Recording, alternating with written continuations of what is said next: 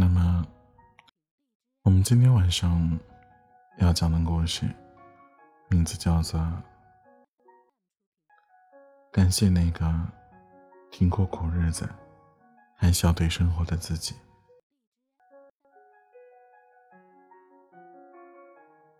前段时间，在网上看一个辩论节目，那一期辩论的话题是。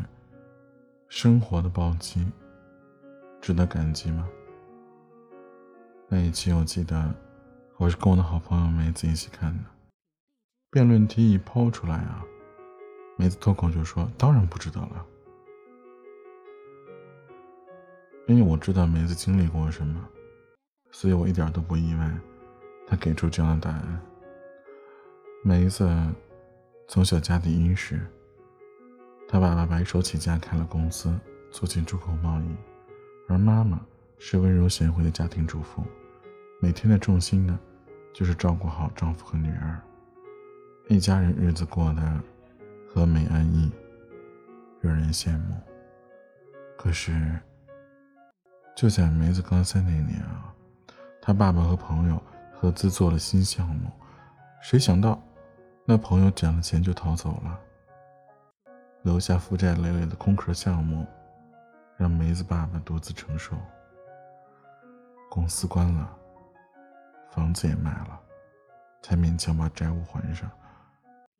梅子家爷爷回到解放前，住回了乡下的老房子里。因为打击实在太大了，他爸爸在很长的一段时间里都颓废不堪。而温柔的妈妈，也因为生活的窘境，脾气变得越来越暴躁，在家里三天两头就是争吵。而更令人心寒的是，那些平日里来往的亲戚们，一瞬间都不见了踪影，更别说找他们借钱了。梅子的人生，第一次感受到了世态炎凉。那种被逼入绝境的无望感，因为住校，所以他全心全意的投入到学习中，尽量不让自己去想那些不幸。而他的高考成绩是非常好的，可出于各种成本的考虑，他放弃了原本想要去的北京，选择一所省内可以自己拿到奖学金的大学。人生就是这样，你永远都不知道你自己会在哪个阶段经历哪些事儿。他们是甜是苦，也无从得知。梅子一直心有不甘，也不愿屈服。既然那些曾经的安逸没有了，那就来靠自己改变吧。他刚一进大学，就找了兼职，四年的生活费。都是自己赚的，有时候会补贴家里，一边是学习，一边是生存，日子有多苦，只有他自己知道。而他爸爸，在梅子上了大学之后，突然意识到，人生的道路其实还长，还得继续走，因为女儿的未来，家里的未来，都还需要他。